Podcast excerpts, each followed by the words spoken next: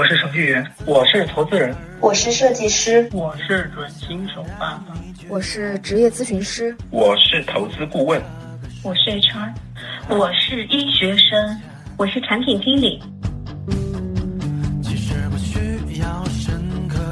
听众朋友们，大家好，欢迎收听《走进一百个职业》，我是艾菲，我是千金。这是一档介绍一百个不同职业的节目，我们每个月会选择一个职业。与这个领域的嘉宾进行对话。如果你喜欢我们的节目，欢迎点赞、留言、分享与订阅我们的频道。谢谢大家的支持。你为什么要去委托律师啊？就害怕你变成百分之十、百分之二十的人，你理解吗？刑事案件中，一个有的时候是还有一种当事人是利用你，呃，其实是他们想一想，哎呀，我我怎么要在这个。公安问我的时候，我怎么去编，怎么去陈述，他也有这个把律师套进去的时候。所以刑事案件对一个刚职业的小白律师啊，我我给大家建议是，最好跟着老师傅去做，多看多学，因为你很容易让别人被你利用。律师的淘汰率很高，做做到满五年的律师就很少，一般到第三年的时候啊，做不下去了，我就放弃了，不想做了。他要做到八面玲珑，而且该硬的时候要硬起来，该软的时候软软下去。他对这个情商的这个考验也是很重要的。交通事故的案件比较简单啊，但是这个赚钱的话，其实真不赚钱。这个工资的收入，刚毕业的一个学生，一般啊，一般情况下就是两千到四千元，四千都算高的，取一个中间数吧，三千块钱。就是刚开始你可能真真的是。你那两千三千你都拿不到的。Hello Hello，听众朋友们，大家好，我是千金，欢迎收听《走进一百个职业》的第十三期，走进律师行业。哎，艾菲，律师这个职业最近比较火，因为我最近也看了一个综艺节目叫《心动的 offer》，然后就让我对律师这个职业增加了一层非常强烈的滤镜，就是呃，感觉做的顶尖的律师都是智商双商都很高，很会斗智斗勇，而且特别的卷。那艾菲，你对律师有什么了解吗？Hello，大家好，我是艾菲。那最先呢，其实我对律师的认知，多数还是来源于影视剧里面，看他们都一个个西装革履、光鲜亮丽，然后凭借着一张嘴就可以行走江湖，并且获得不菲的收入。然后现在呢，就是这两年的话，随着自媒体的兴起，像罗翔啊，也走入我们的视角。然后以及身边的一些同学毕业也开始从事律师这个行业，我对这个职业呢也有了一些新的认知。就比如说，我知道了，呃，毕业以后必须要从事一年的实习律师，才有资格去做正式的职业律师，并且呢，当这个实习律师是又苦又累，嗯，工资还很低，就跟医生呃从业前要先在医院里进行管培一样。然后以及呢，律师其实这份职业也有很多的辛酸和无奈，背负着很大的心理压力。所以今天我对这一期也是非常的期待啊！希望我们的嘉宾可以给我们揭露、还原一下律师这份职业的真实面目。嗯，是的，是的，嗯，那这一期其实是邀请到的这个嘉宾，其实是我的律师朋友任律师啊。嗯，稍等，他会为我们现身说法一下子。那我一定要给听众朋友们来介绍一下任律师。嗯，任律师的从业经历非常不一般。嗯，一个是他的职业发展路径是比较不一般的，因为我们的任律师马上要从律师打工人，哎，转型为一个开律所的老板了，所以这个身份转型就是让大家很很期待。嗯，那另外呢，就是任律师打过的案子也范围就比较广，啊，包括可能一些比较接地气的离婚案、严肃正统的公司合同案，以及距离我们比较呃普通人比较遥远的这种刑事案件。所以他的这个整个的从业经历，啊，也是非常的丰富，啊，那话不多说，欢迎任律师。大家好，嗯，我叫任志强，嗯，任志强律师。那个任律师给我们先介绍一下自己吧，比如说你是怎么进入到律师这个行业的，以及你现在从业了多少年了？嗯，我进入这律师这个行业，嗯，从小的时候呢是喜欢。看一些港片，受到了一些影响，还喜欢看一些法制类的，如什么《私家侦探》呀、柯南呀。但是呃，给我扎下了很很多的这个根吧，在脑海里。最终呢，就是进入这个行业，因为家里人有做这个行业的，感觉嗯挺高大上的，于是我就决决定加入。我工作的时长五年多，将近六年的时间了。嗯，好的。所以是呃，一方面是受影视剧的一些影响，一方面也是因为家里人的一个呃，就是身边人的一个影响，所以是呃，先从法学就是法学这个专业毕业，然后就直接进入律所了，是这样子的吗？对，应该是毕业之后，当时刚毕业没有考上，考上然后又考了将近考了是两年吧。就是嗯，大三一次，大四一次，又考了一次，将近就是三次，然后再迈入这个行业。嗯，考的这个呃，刘律师，您刚才讲的考的是指的是考那个司法的那个证书是吗？对对对，司法考试证书。嗯嗯，果然果然，这个律师的门槛还是比较高的。是的，光进入门槛就花了两年时间。对，而且我之前听说，好像司法考试是属于，呃，很就是在在中国各种考试里面是难度很高的一个级别，是不？嗯，是的，它因为它的难度可能最主要的是量大，你可能学了忘忘了学，学了忘了再学，是它的量很大，它这个法学科目很多，所以这个可能是考试的一个最大的。嗯。对我刚看到一个数据啊，说是司法考试的通过率只有百分之二十，比考研的通过率还要低。啊，现在还涨了，之前应该是六六七这样子。我们哇，对，所以当律师真的是非常不容易。那好的，那我们就切入正题吧，请律师来给我们介绍介绍律师这个职业。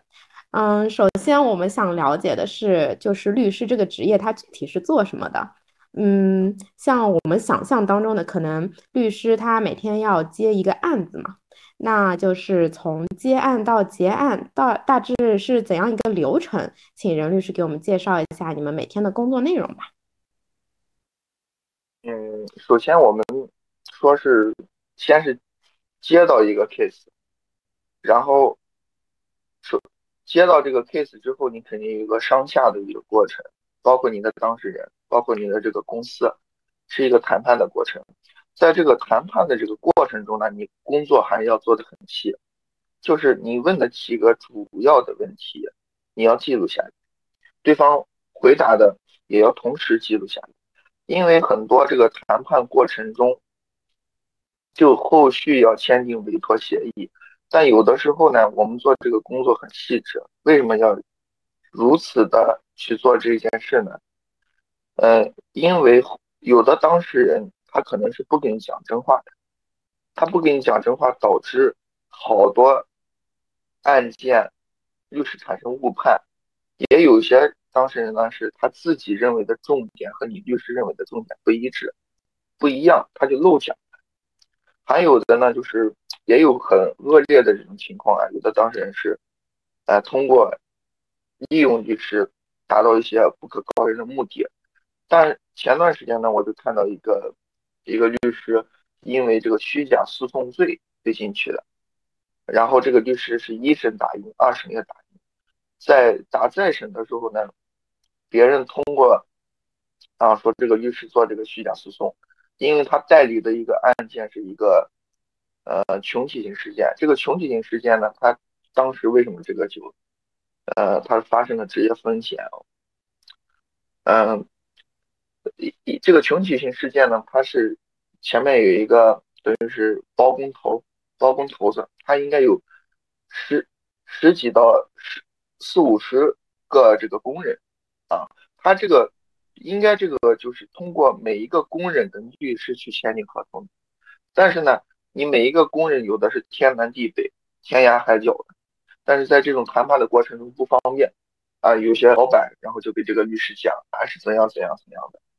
啊，确实有的这个老板就把这个律师骗了，有有七八个啊，应该是七八个这样的呃当时的农民工吧，然后是子虚乌有的农民工，他就根本没有参参加这个所谓的呃劳务活动啊，导致这个律师最后就是陷入了这个虚假诉讼纠纷的一个过程中。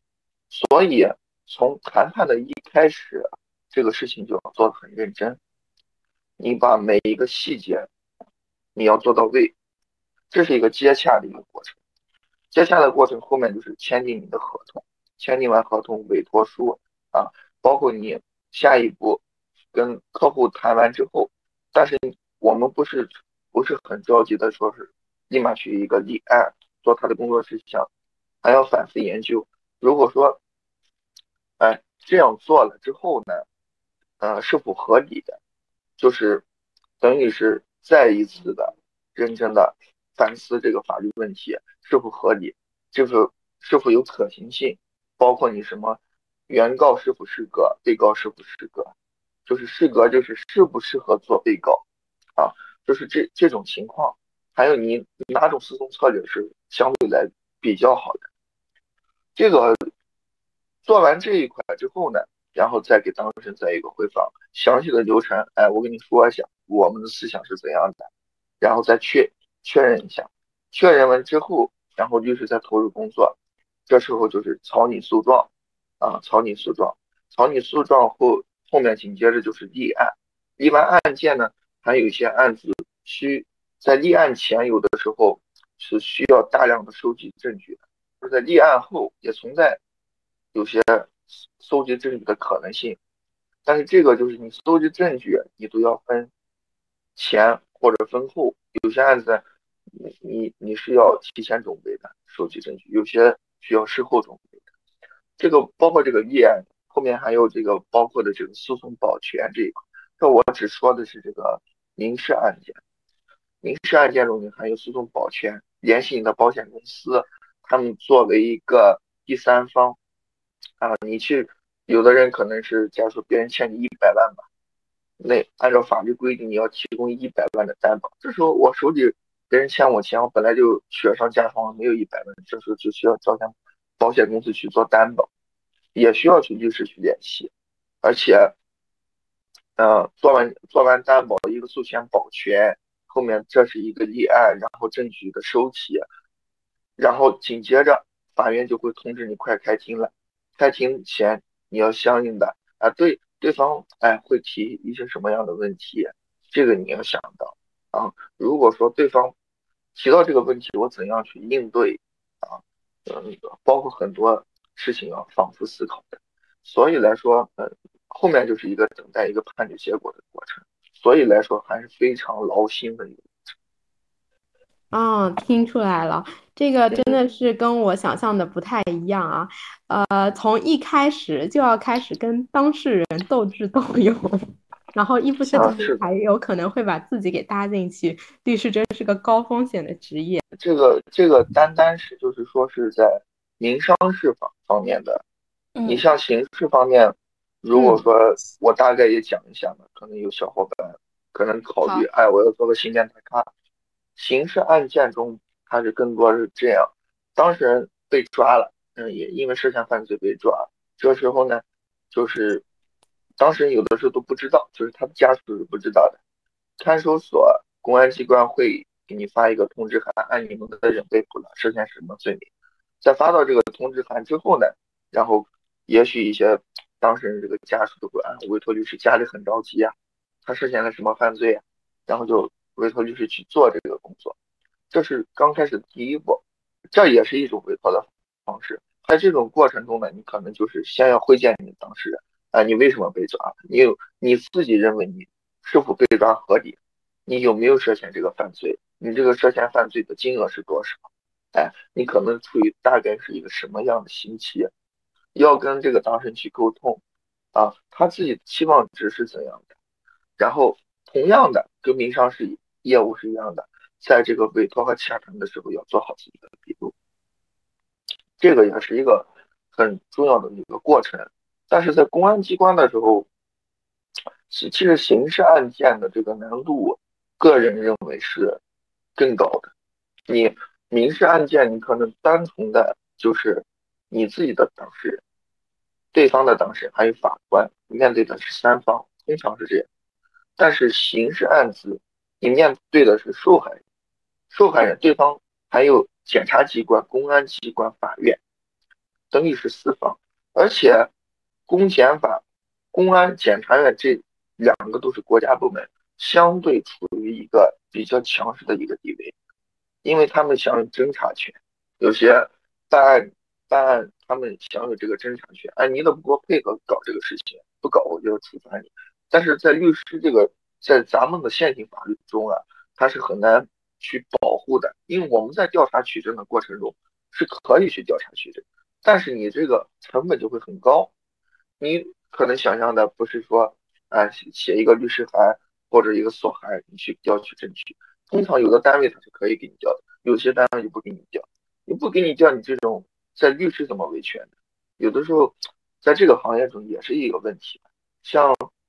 国外的有些是可以进行处罚，律协把这个东西递到法院可以进行处罚，但是这几年也相应的啊有了一些进步，可以向法院去申请，法院申请之后给你擦法院的章，等于说类似于我是法院的工作人员，然后去做这个事情。但有的时候法院也不会给你出这个东西，那你怎么去做？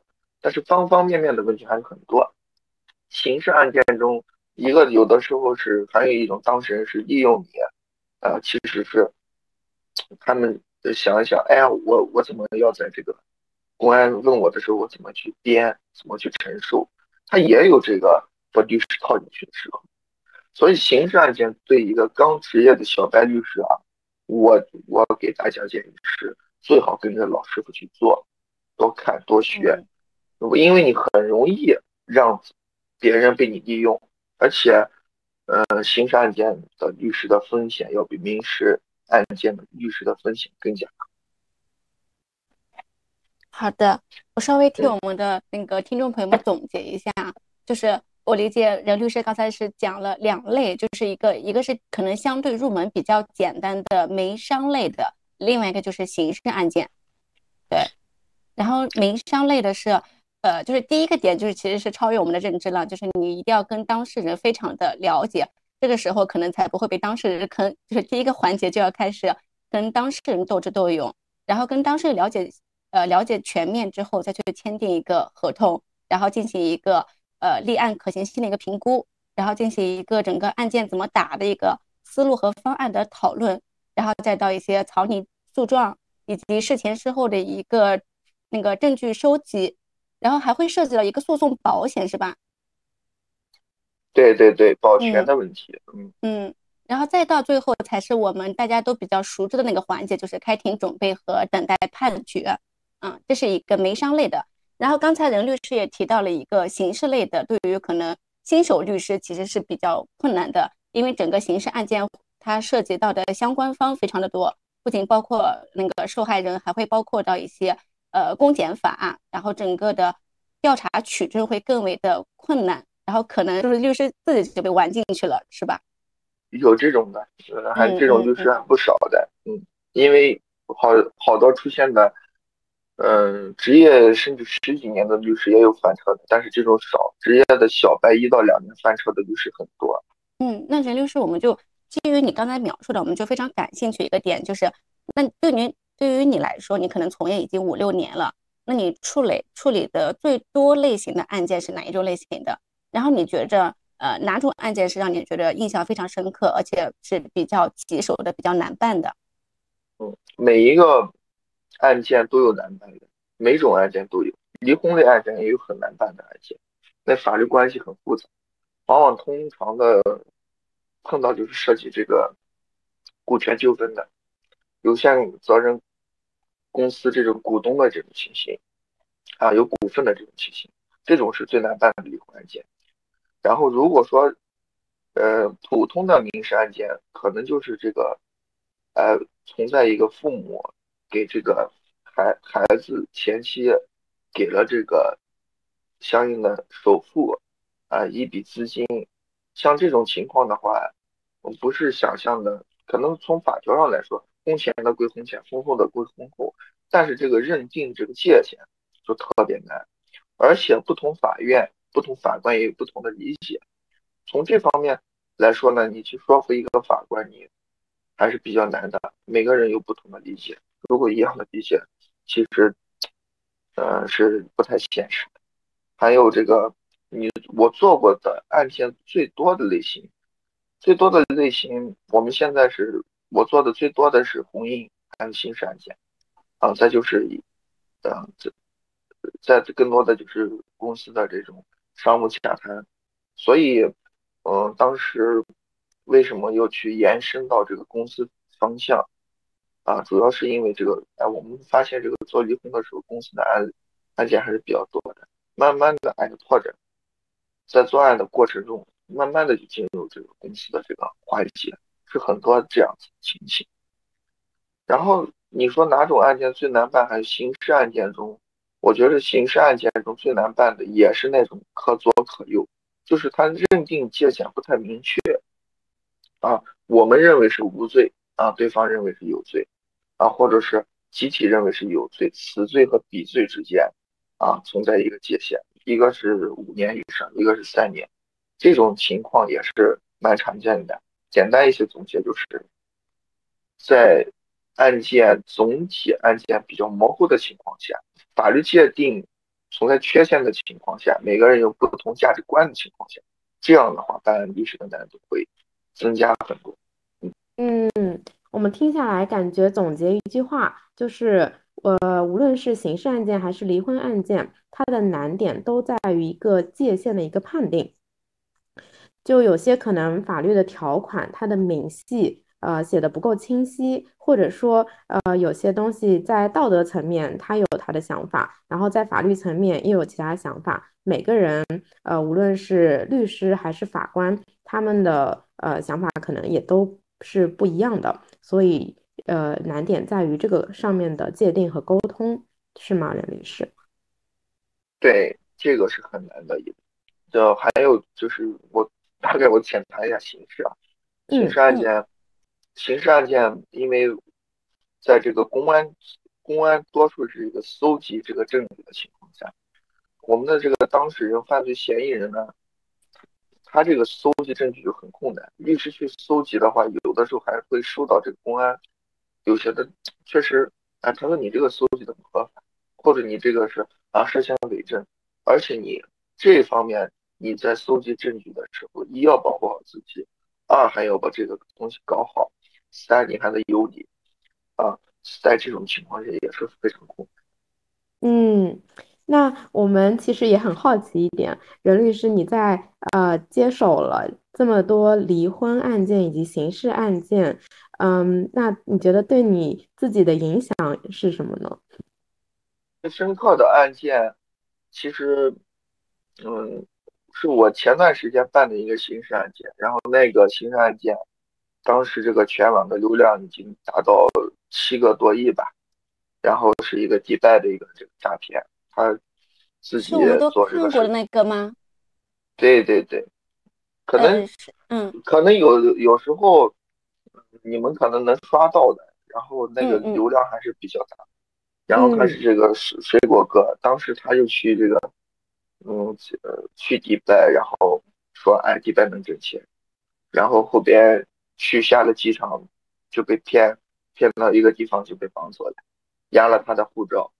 嗯，嗯，我这这个案件是我，说实话就是心里很难受、很难过的一个案件。但是后面结果还算可以。但是我谈谈我一些看法。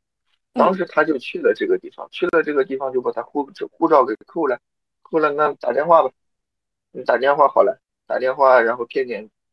骗点人，骗点钱过来，哎，那好说，不听话就走，就跟缅甸很像。然后在这个他这个文凭，他虽然是高中生，但是这这我们这个当事人啊，他这个打字好像不是很利索。他说他不会打字，他还有一个他因为他是有民族信仰，他是属于回族，他不敢做。他说这个要下地狱的，在这方面他就。有一个自己的信仰，他一直坚持不做。不做的过程中呢，他就说：“那你给我拍视频，好吧？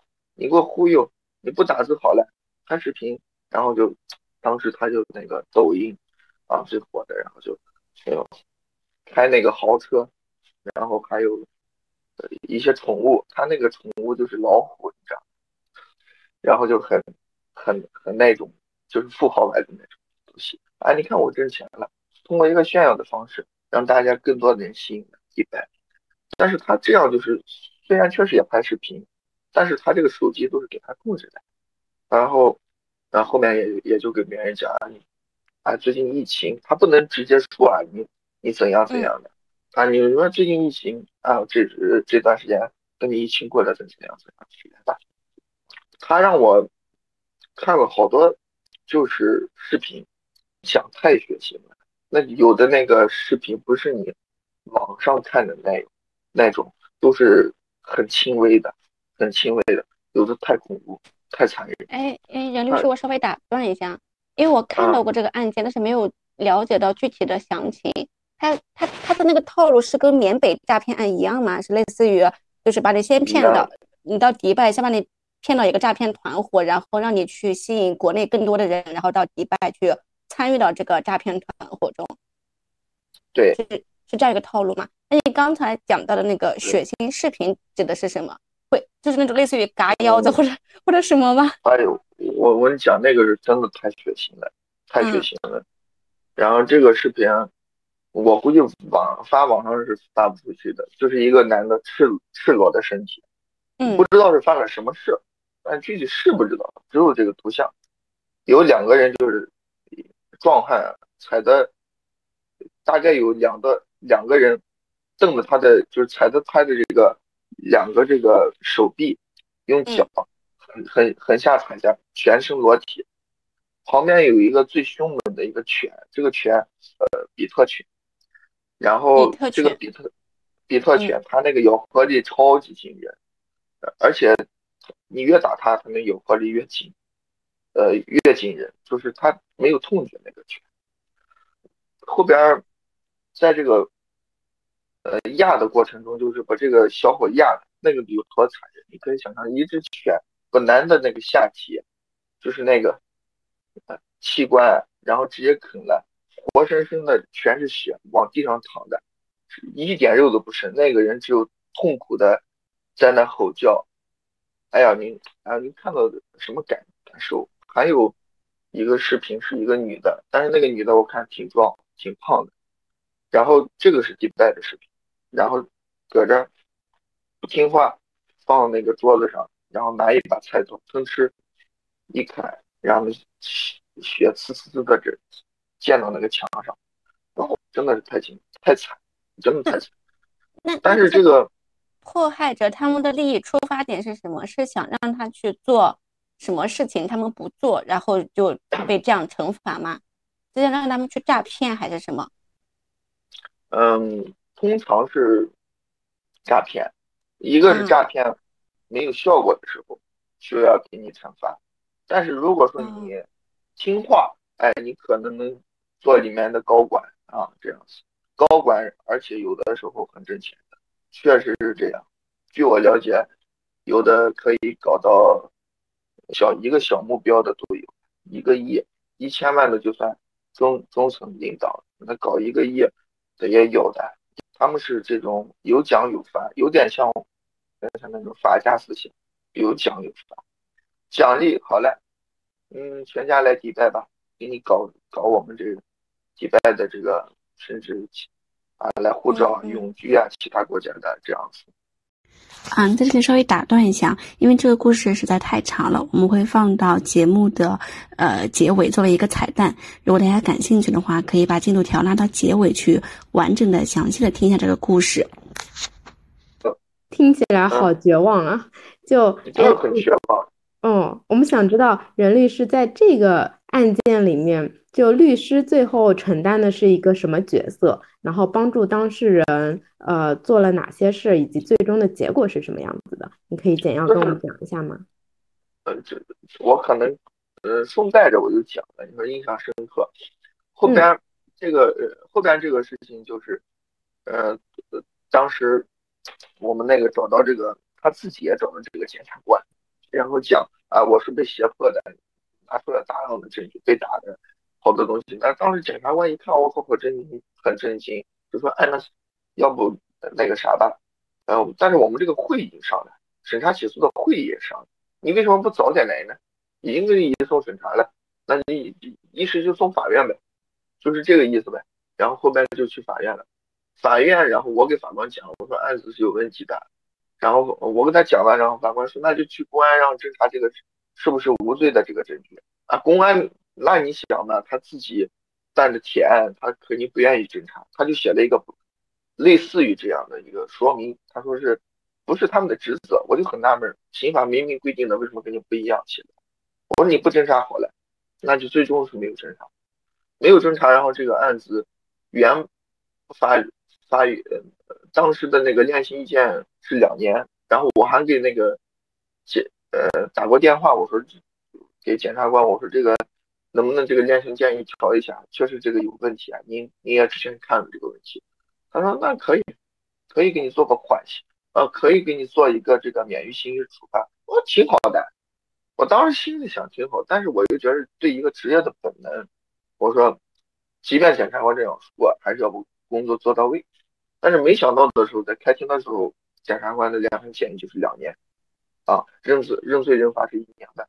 最终我们这个当事人是没有认罪认罚，啊，后边就被判了，判了判的实刑一年半，最后又到这个二审，二审我把所有的情况我也跑了好多。我又跟他这个检方去沟通，法院去沟通，然后，啊，我就简单我说，你说这个案件，我说咱们，我也不是说吓唬人啊，我说这，我不管说你判判什么刑啊，包括你检方还是法院，你如果说判了这个实刑的话，最终查出来这个案件确实是个无罪啊，这个检检察院和法院有担责任，我给检察官也这样讲，然后我说你看看。我说这个，你如果认为视频是假的，那你用电警工去电你的这个生殖器，你觉得这种视频是假的？那玩意谁受得了？万一电坏了呢？你说这这这是假的？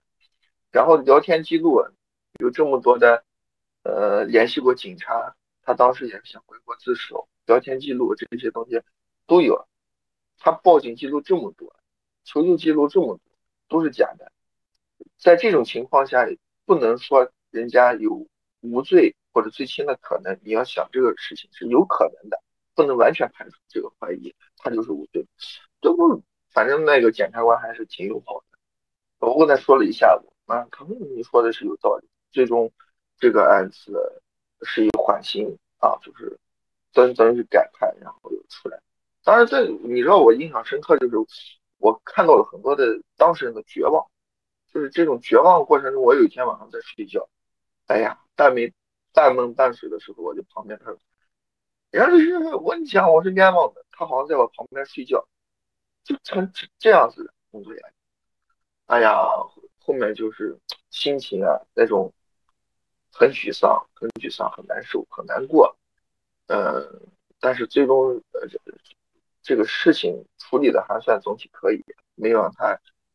进去坐监狱，但是他自己的想法呢？他认为自己还是无罪。我说你无罪，你自己再去跑好了。然后他后边还是想通过申诉，呃，通过再审的方式，他想把这个案子继续打，往上打，看能不能翻盘。我说这个案件反正也是刚跟你说的，无罪和这个有罪之间还是有一个界界限。这个界限有些人认知不一样，可能会导。所以难度比较高，可现在你出来了就好了，你可以想下一步的事。如果你出不来，你就待着，是吧？然后，这就是我感觉就印象很深刻的一个案件，就是做过很多案件，也有让你睡不着的，但是这个案件是我做的感觉就是，嗯，那种代入感极强，就是，哎呀，很惨，很惨，很难过，很悲痛，啊，就这种感觉。是的，我们都听的觉得心情非常的沉重，沉重，对，而且是真的，就是第一次非常非常直观的感受到了律师是肩负了当事人的命运的这种感受，就是对，可能如果你不努力一下，或者你不去跟公安或者跟检察官多去跑一下，可能这个当事人的这个量刑什么的都是会改变的，都都是可能会影响到他后面的生活的。那你之后还会想接这样子的案子吗？如果这样子的案子给你的影响这么大，就是，我感觉也会接，也会接的，但是，嗯，是会接的。有些事情，我觉得需要一个我们去推动吧，也是为确实也有十恶不赦的人，但是有些事情我觉得需要我们去推动，但十恶不赦的案件呢，但是有的时候往往是猜测来的，其实法律最主要是看证据，猜测来的案件不能作数，即便说的再好，我们现在的。我希望就是通过更多的案件，让每个人有法律意识。啊，我要学会保护自己，用法律去保护自己。你可能在原来没有什么录音的习惯、拍视频的习惯，你慢慢就会有了。啊，嗯，你会去把自己保护好，然后哎，也有相应的证据。这是这时候我们的素质就会提起来的，对整个中国法治会有影响。我是希望，呃。如果再碰到这样的案子，也会解决。嗯，可能这就是律师的使命吧。对对，而且确实这一类的案件，今年真的是非常的话题度非常的高，也是希望对这种话题度可以让大家更多的，就是就现在就像对我这一个普通人来讲，我可能听到缅北或者听到这种，呃，接到这种电话号码，都会都会下意识的会有一点警觉，然后。对，然后确实手机里面也装了那个呃国家防诈 APP 是吧？对对对对对，一方面是大家要提高自己的风险意识，第二方面也是呃可以开始有意识的去了解一些法律相关的内容。是的，普法。嗯嗯。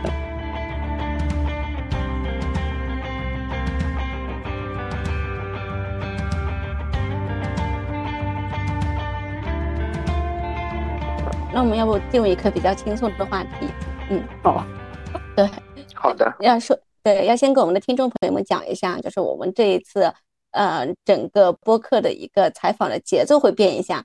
我们会针对就是听众朋友们比较感兴趣的这个职业是做什么的，到底能不能搞钱？哎，难度怎么样？适不适合我？这一个维度去跟我们的啊嘉宾做个呃对谈。所以现在就来到了一个能不能搞钱这个环节。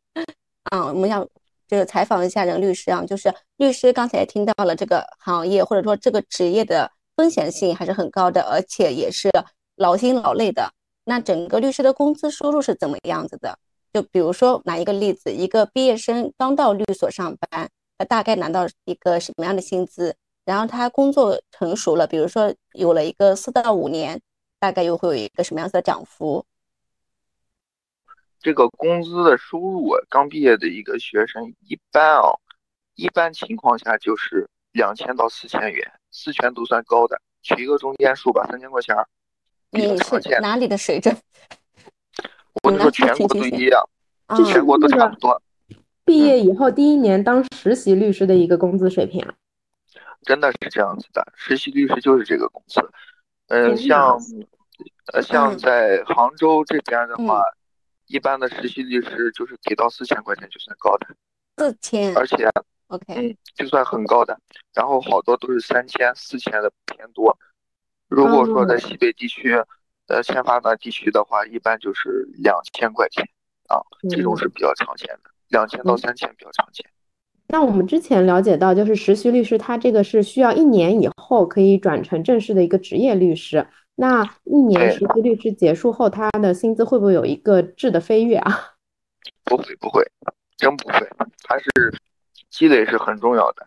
嗯，像大大致他这种模式是，有的这个律所啊是通过你年限给你算钱的，你的职业年限越高呢，就会给的你很多。一般通常来说是，你的职业年限的话，你干五年，你就是五千块钱加底薪。是这样子。的，就是如果说你做授信律师，啊，假如说底薪是四千，啊，你你你经验可以的，然后给你加个五千，啊，是这样子，然后再给你加提成，提成的话一般，呃，职业五年的话，他这个提成也会高，相对来说刚开始你的提成可能是百分之五、百分之十，啊，刚毕业啊，第一年上班百分之五到十，你到后边的话，你一个案件可能能达到三十四十这样子，就可以说赚十万块钱，你有四万还加你的这个底薪，是这样子。嗯，对对对，资历经验很很关键，再加上就是客户对你的反应，有些事情如果说客户对你反应不好，或者就是整体来说你不好的话，有些事情就不会安排你去做的。作为一个呃律所的一个负责人，也不会去安排你去做这些工作的，因为你能力确实欠佳啊。嗯，就在这种情况下的话，你就会导致你的收入可能也会有影响，因为基本上你职业五年左右的，三到五年的做的好一点的，三年就可以做团队负责人的。他那个就是案件量是体量比较大，他做团队负责人的话，他你混的好一点，一年搞个三三五十万没问题的。应该是没问题，但是工作强度也是 Y Y D S，很累。嗯，所以是有一个质的飞跃的，是吧？刚开始是一个学习交学费的阶段，然后等到你做到团队长，可能工作压力也大，但是赚的也多了，是吧？对对对，嗯，那这是一种收薪模式的状况，还有一种就是说是提成律师。提成律师更多的像一种挂靠的一种方式。你挂靠到所里面，然后，呃，所里面会收一个佣金，一般是百分之二十到三十，就是你挣十万块钱，要给所里面交到百分之二十到三十，就是他要拿走两到三万，单位要拿走两到三万。在这种情况下呢，你挣的比较多的情况下，你还要补税的，因为你需要这个票啊，还有你自己来说你要补税。其实想象的中的可能。你自己还要雇人啊，你肯定一个人做不完。这种情况下的话，你的占比可能你听了一百万吧，收了一百万，咱可能到自己手里也就，说实话，百分之四十五十吧，这样子，也就五十万可以了。嗯嗯，那我们有两个问题想了解一下，一个是，嗯，律师其实他的起薪是非常低，然后前期的一个积累。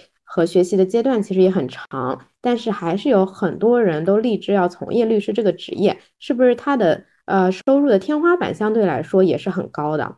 因为我听说像比如说做 IPO 发行律师，呃一单可能平均也有个好几百万，甚至有最大的发行规模的话，可能一单甚至要达到几千万的这样一个收入。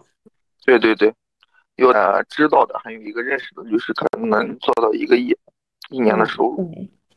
然后像，但是这种就是天花板的天花板了，嗯，他那个就做的很大的那种，就金字塔尖了。是了，普通人就是你搞个生活，吃个三五年，拿个两三万块钱可以的，反正也就过去了，是这样子的。嗯，就是普通人其实是一个月大概能拿到两三万，是吧？等到你做到三到五年之后。嗯，三到五年没问题，三到五年没问题，两三万块钱。嗯，那这个收入我觉得还是，呃，很很蛮可观的一个收入。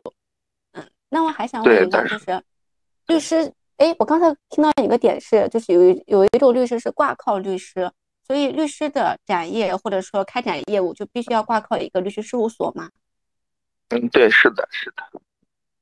这个但挂靠律师他也有他的好处，好处他因为他不受这个律所管理，他自己相当于一个。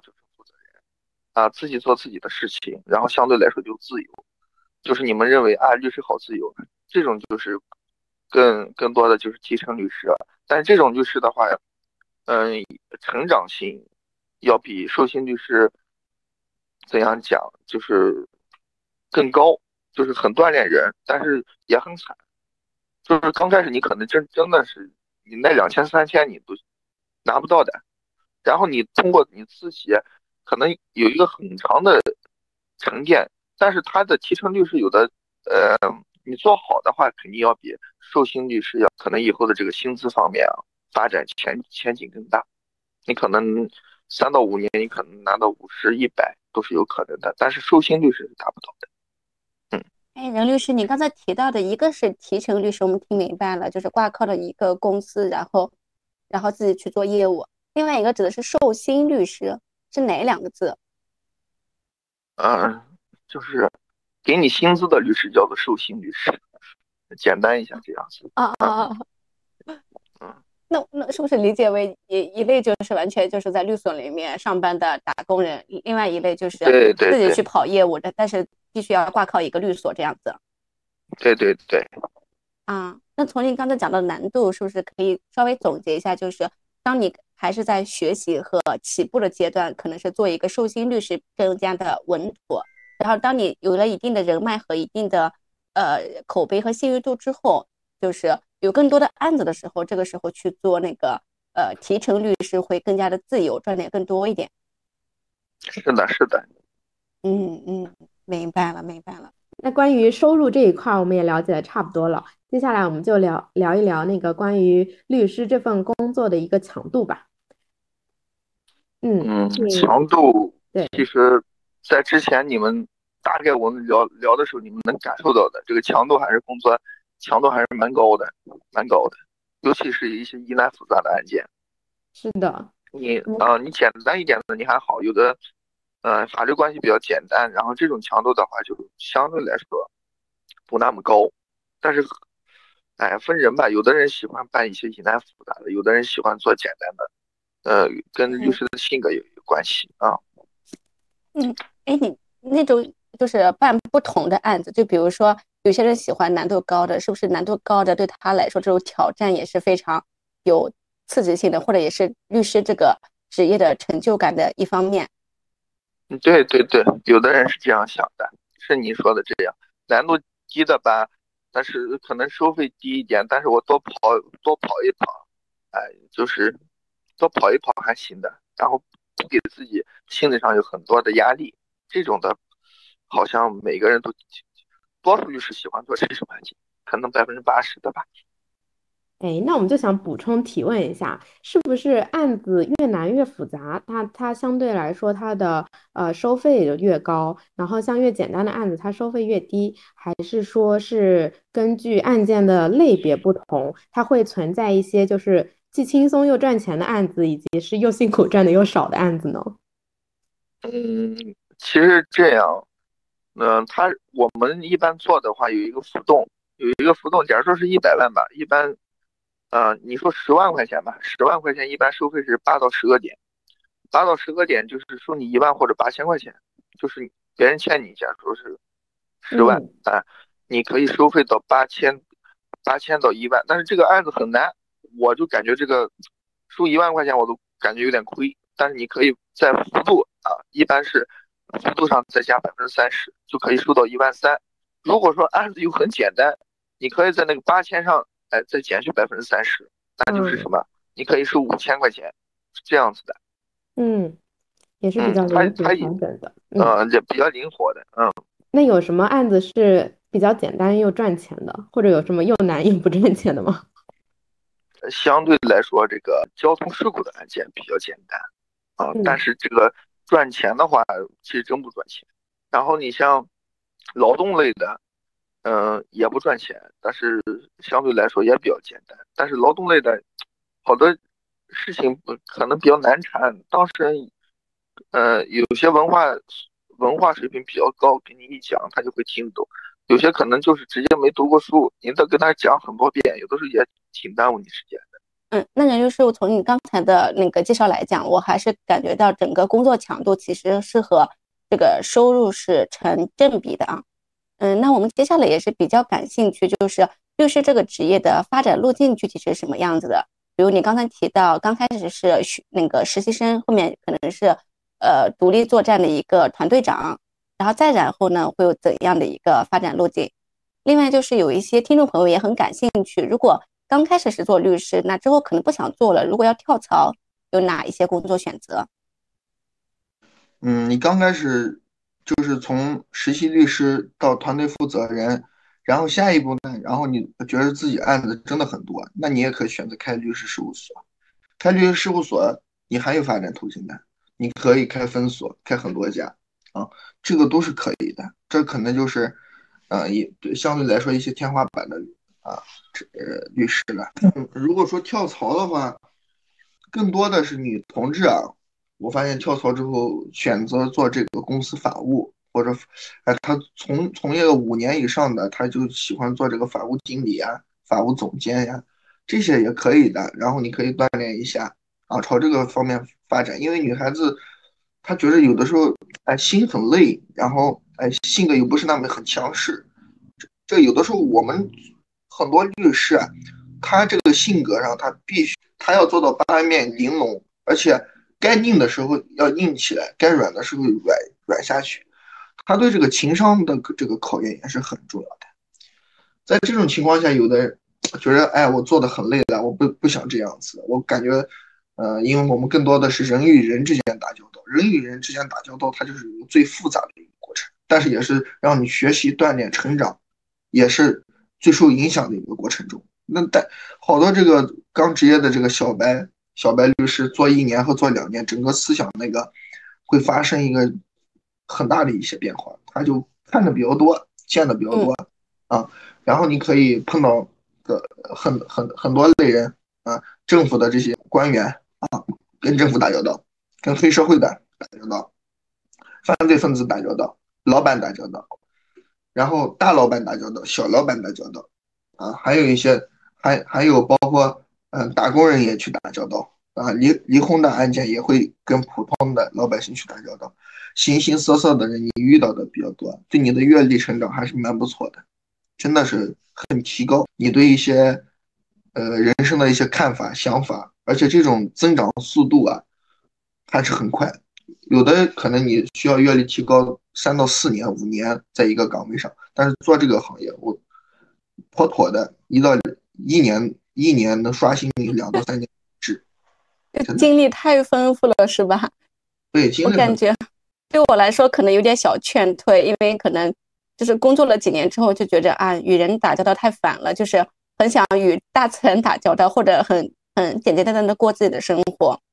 对对对，别说嗯，很多人吧，就像我这类也是属于其中的一员，就会心累是吧？很心累的，很心累的。就是你如果可以选择方向，你女孩子可以选择法务的方向，男孩子也有做法务的。我们。一几个大哥吧，大哥律师做了十几年，嗯，最后他都是，呃，最后被一些大厂就挖走了。可能收入吧，我感觉和没有，呃，就就就是普通来讲吧，有的大厂他的薪资还是可以的。普通的像那法务的话，就二十多万，好一点的可能拿到一百，像大厂这样子啊。嗯。感觉还是挺不错的，起码是一个进可攻退可守的一个职业。对对，大厂里它相相对来说，可能法务更做的一个做做的更多的一个是审合同，再就看公司内部是否合规，还有一个再就是对接外部的律师，相对来说简单一些。再就是洽谈一些公司的事务。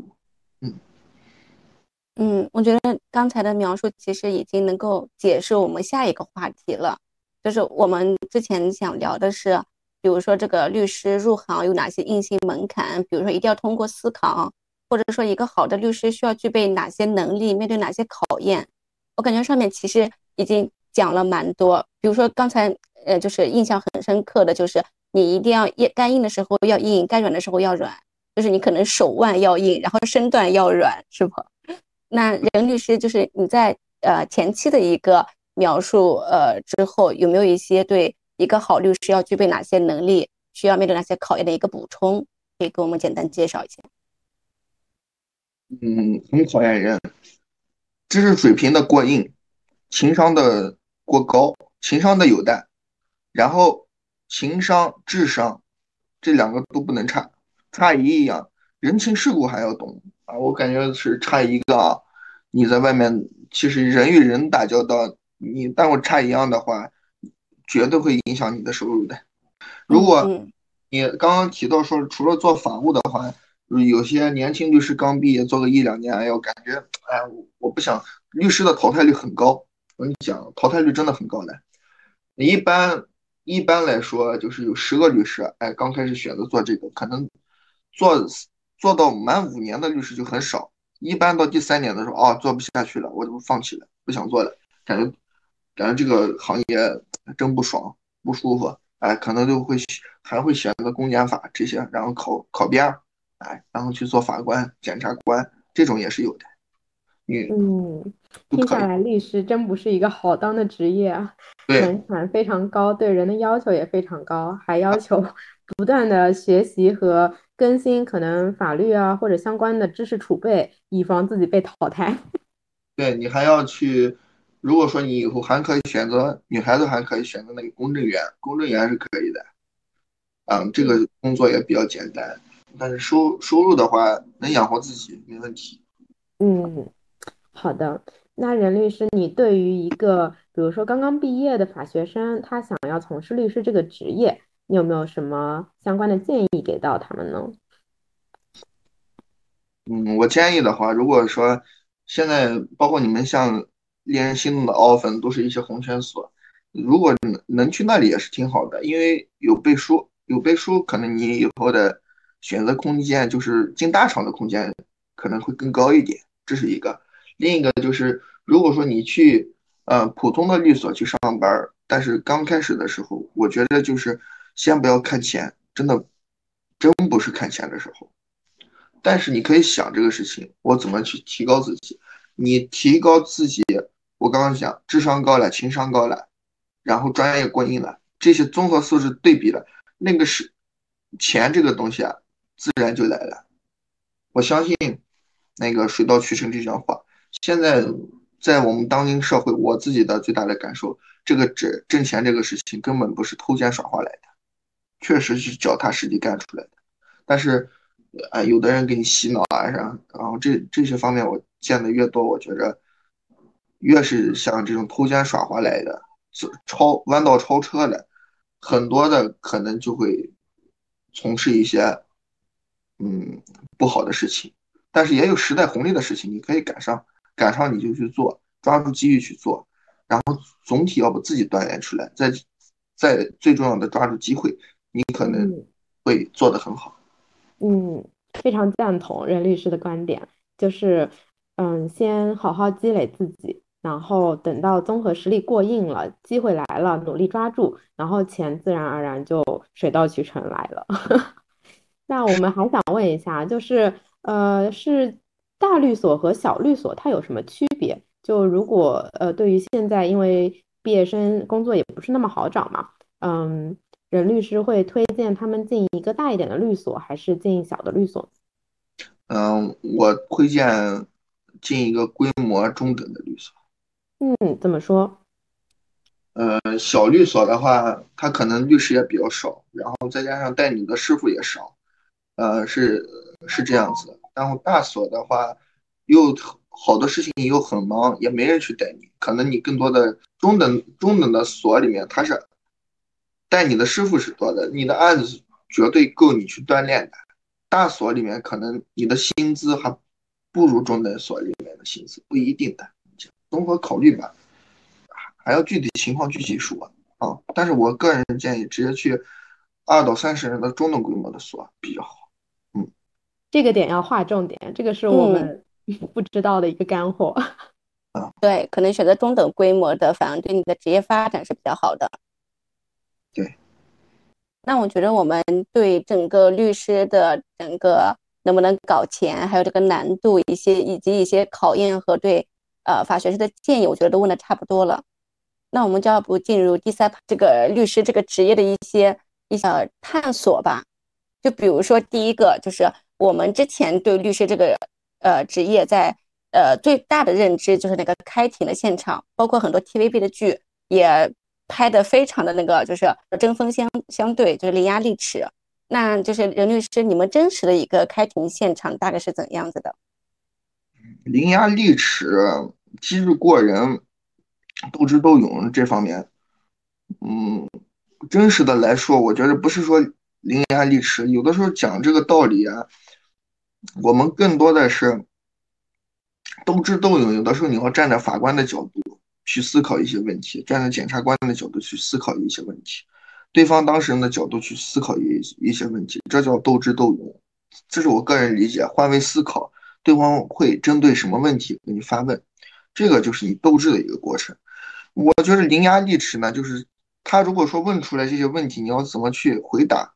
这个就是我认为是伶牙俐齿。开庭的现场不是想的很慷慨激昂，但是你心里要胸有成竹，把这个事情说清楚、讲清楚，好了，如此而已，不是想的港港台的那种电视这样子，好吧？嗯，回归到了现实。哎，我前我想到前两天我看到罗翔的一个视频，就是说为什么律师要为呃有罪的人去辩护？然后当时看完我还挺感慨的，因为他说了一句话，他说：“嗯，律师他是站在法律的一个呃立场，那很多我们观众或者看新闻的时候，我们站在是一个道德层面的去看待整个事件。”那我们不理解律师要为犯罪之人辩护，是因为我们不是那个呃被认为犯罪的人的家人。也也许有这个方面是是有的，罗翔老师说的对。但是更多的，我觉着我我自己想说一个真实的话，也不是说是虚伪的话。所有的像给给他人辩护，我。我我真实的来讲，百分之八十到九十的案子是公检法是没问题的，没问题，判的是没问题的。但是呢，你为什么要去委托律师啊？就害怕你变成百分之十、百分之二十的人，你理解吗？然后，呃，他更多的像是买了一层保险，如果说出现问题的话，他会啊及时的去纠正这些问题，这很重要的一个问题。但是还有一些呢，呃，你为什么要去委托律师？因为因为确实，我们做这个事情啊，呃，法律的层面还有道德的层面，去想一些问题，通过法律培养的人的思维是不一样的。他更多的是想的是怎么去啊，通过一个案件，法官怎么去推动社会；另一个是让人更加有道德感啊，还有一个是通通过一些案件，为什么法律这样规定？呃，好，为什么？不是那样规定，你其实通过这个系统的学习之后，你这个社会层面的认知就会很多的去提高。嗯，我我也跟好多这个法官，有的时候像我们同学也有做这个法官，有时候坐下来聊天，他说办案办案量很大，一年办三百多件案子，刑事案子做三百件。我觉得我们做做律师的，他说你们律师在开玩笑啊，你们律师你看一一个月做个两三件，哪有我们做的多？哎，我们多累。但是说实话，这个可以想象的，人家三百六十五天，三百多件案子，平均一天一件。但是在这种过程中呢，你想卷宗有多少？卷宗就很多，你垒起来可能要达到一米多高，甚至两米，比你个头还高的。那法官在这种情况下要怎么看卷？检察官他也会梳理卷宗的，因为他们也会进行这个卷宗梳理。检察官的案件量稍微会少一点。但是法官呢，更多的，呃，在这种高强压工作下，他更多的就是听的是两方辩护意见的，一个是检检方的，一个是辩方的这个意见。嗯，所以遇到案件，我个人认为是要委托律师的啊。除了一些极个别简单的一些案件，我觉得没有必要啊。好多律师说，哎，没有必要，那。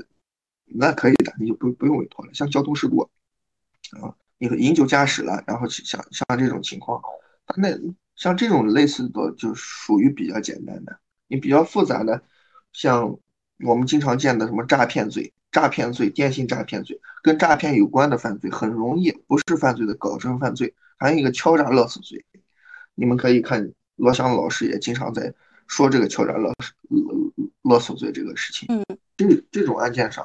多数是要请律师的，必须请。嗯，所以我刚才听到任律师的一个说法，非常的就是印象深刻啊，就是律师是为百分之十的司法空间上了一个保险，就是可能对我们普通人来讲，如果遇到事的时候，可能有一个律师，你可能会更加的不慌，可能会有一个人来站在你的角度去帮你辩护，去帮你更加呃更加有理有据的去协助法官那个。公正的，然后判断以及执行和判决。对，还有的我见过一些屏幕，哎，找律师没用的，因为他就是那百分之九十的，他就觉得没用，是这样的。但是其实不是这样想的，他有有些事情他看不到，他只能看到表面的，好吧？嗯嗯嗯。那那任律师，我们再 再聊一个你这个入行变化，就是你你嗯，最开始也讲到嘛，就是进了这个行业之后，感觉就很多劳心劳累的一些事情。而且从我作为一个朋友的角度，也是感觉到你这几年，可能从以前的一个小伙子，然后现在变得非常的老成持重，啊，然后就想问一下你整个的心路历程，或者说就是整个不管是心理上还有身体上的一些变化。我越来越成成熟，这个是真的。从心理上来说，呃，有些事情。在调整自己心态，心态也要有些事情要越来越看淡。如果不看淡的话，我觉得我们这个很容易去抑郁，真的。本来，呃，本来是这样子的，好多律师我看都喜欢出去走一走、转一转啊，一年会度个假，度个十来二十天，他就是为了让自己心情更放松一下。很多，呃，像我有有一段时间，哎呀，办案子真的很累的。疫疫情的时候，忽然说要分，我说好开心，就是好开心，我终于可以休息。其实真的是还是很累的。嗯，你通过你的变化来说，真的是让你更更加成熟。即便觉着说赚不赚钱这是一个方面，另一个对自己，嗯，阅历的提升，看问题的角度，真的有一个质的飞跃。这个是其他行业带来不了的，真的带来不了。我觉得这个行业真的很锻炼，很锻炼。从底层到上边，你都会看得很清楚。嗯，哎，从从任律师的回答，我深深的感受到了，就是，呃，律师这份职业已经完全融入了任律师的生活，并且在啊你身上感受到了很深的一个律师的使命感。然后我们听说任律师现在也在筹。被自己的一个律师事务所准备自己当老板了，想问问关于这一点是出于什么样的想法？嗯，其实就是突然想的，我说要不自己做吧，做这么多年了，然后经验也差不多了，还有一个经验已经肯定是够的，然后又从也一个地方换到另一个地方去做律师，呃，就等于又重新一个开始。舍弃了之前很多这个资源啊，就是相信我的一些客户，但是呢，嗯，在这种情况下，我也没有畏惧，因为更多的是自己去开锁，因为我在做最开始做实习律师都是从小白一步一步做起来的，但是也相信自己吧，然后也会一步一步做起来的，最终我们现在已经把这个律所，呃，已经开办了，然后。也在招律师啊，包括一些工作人员，也可以联系我的。微信的话可以搜索“任志强”。行，我们回头也会贴在我们的节目介绍里面，然后有兴趣的听众朋友们可以留意一下。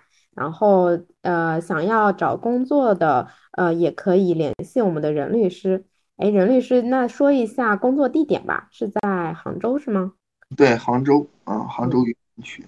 好的，我们把你的这个呃这个小广告要重点突出出来的。那这一期非常感谢任律师哈，就一方面跟我们分享了整个律师这个职业的呃求职门槛、工作内容和心路历程，尤其是律师这个职业带给一个人的呃锻炼历练，以及就是不管是身体上还是心心理上的一个变化，都是非常印象深刻。那另一方面，我觉得这一期也是一个很好的机会，就是给我和艾菲以及我们的听众朋友们就做了一次普法。尤其这一个，呃，刚才讲到的那迪拜的那个诈骗案，其实我觉得这种事件好像跟缅北诈骗案就是跟我们好像越来越息息相关了。所以我觉着，呃，这是一个很好的机会。的，那这一期就感谢任律师，那咱们下期再见喽。好的，好的，再见。嗯，听众朋友们有任何想法也可以给我们留言。然后有需要也可以关注我们的简介，可以联系我们的任律师。工作地点是在杭州。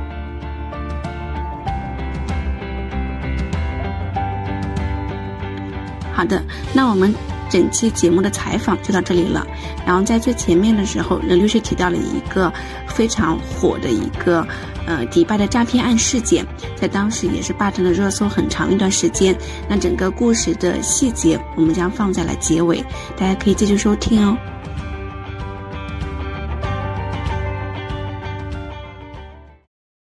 这个现实就是跟那个电影孤注一掷是比那个更严重的，是吧？但是我没有看过律师，但是这个是我呃正版了解的，达摩的最后用那个电警棍电他生殖器，而他现在也也现在有的时候包括身身身体啊，然后也被打的身上现在还有烟头烫的伤，他说已经给他落下了，从心理上、生理上都有落下了深深的这种隐患的。那我我们怎样去给法院讲故事，讲这个故事，法官怎么去信呢？然后我再跟你说说他其中这个故事，他来到了这个后面就一直打电话求救啊求救，然后就去就跑到这个啊跑出去了，跑出去之后找到了个华人医院，华人医院是个这个有个大夫姓马啊，就也是回回族人，他在迪拜。这他们那边中医不需要考资格证，但是你会扎针就行了，会包两下就行了。有些药物他不让用，就像我们说的，有些那种他们认为是有剧毒的，有些地方是不让用的。但是他们那边中医还是挺流行、挺挣钱的哈。然后来到中医馆，然后他他也做了一个包扎，还有一个小伙子身上被砍了好多刀，好惨。然后当时就这个医生就说：“哎呦，这这样惨了，要不带你去报警。”然后又联系了一个阿拉伯国家的一个人，他那个也他他会两种语言，一个是英语，一个是阿拉伯语。迪拜那边多数用的阿拉伯语。然后后边后边我听那个我听过他那个音频啊，我说我听不懂，我确实听不懂。我说既不像英语又不像阿拉伯语，因为阿拉伯语我也没听过。后边啊，就是大大致我。听他们意思就去报警，他说你们中国人的事我们不管的，啊，警察就说了不管，后边就是警察即便会管也会去转一圈。你看人家有这个合法的营业执照，博彩啊，这合法的，因为赌博在有的国家不是允许的。你看人家有合法的，那人家虐待你，你有什么证据？什么证据都没有，你护照都让收走了，啊，你身上扛的伤，谁看见了不知道，又没视频？没人去承认的。而且那些地方的那些人都是用绰号，他们知道国内可能会抓到你，什么起起名字小白、小黑、小龙，哎，什么苍蝇、蚊子，哎，经常用这种绰号的形式，谁都不知道谁叫啥，啊，都是他们就形成了一个很完整的一个保护链。还有一种就是说，他为什么发这种视频，你知道他网上发出去，还会有的时候会流出来。其实，包括法官也问这个问题，检察官也问这个问题。我说这就是为了要钱，没没价值的时候把你绑了，你看你惨不？嗯，家里打五十万过来，打个一百万，这种很正常。问你要点钱咋了？不然哪那么多视频流传出来？所以来说，呃，当时他就求救，当时迪拜警方没用，没啥用。后边又来到这个使馆，使馆说：“那你报警，等于又是，而且使馆不能去，使馆自己也不能报警，因为有个维也纳公约，有一个明确的是，这个国际公约啊，不能替啊你自己本国人报警，你要么自己去，可以帮忙，但是你不能代替啊，然后也不能做。但是因为呢，当时也是疫情，因为这。”整个这个事件，在迪拜，嗯，我自己也查了一下，据有的说是十七万人，有的说是被骗的有三十万，啊，就是网上的一些信息啊，反正还看到什么四四大，呃，四大这个诈骗集团，什么凤凰园区这个园区那个园区，也讲了好多，呃，回国回国前呢，他还给这个警察讲，哎呀，我我回国了。啊，我回国我回来我就自首，啊，我这个所见所闻给你们讲一讲啊，然后迪拜那边有多惨哦，啊，你回来就好。当时，呃，有一个警察还不相信他，这个警察后边也出庭了吧？是另一个案子上涉及到也出庭，他当时也是说，因为我也能理解，真的也能理解，他当时就认认定我们这个犯罪嫌疑人是偷渡出去。他就是猜，其实我觉得作为一个警察，应该更严谨的是，你侦查完之后，你说，哎，是不是偷渡？但是他是猜，就是通过诈诈你的方式啊，把你诈死，你是不是偷渡的啊？你如果是偷渡，然后呃完完了他们再去带，不是他，我估计他的当时心态这样子。然后两个人也有争吵，吵完之后啊说我回国怎样怎样，然后这里很惨，包括他联系了好多这个警察，国内的、上海的也有，上海帮忙报警说有没有什么国际情节，他好多东西他不懂，然后就说包括云南那边也有，后边他就回国，回国之后啊没过一段时间，腾驰就被抓了，啊这个被被抓了，被被外地的这个警察抓了，抓了之后哎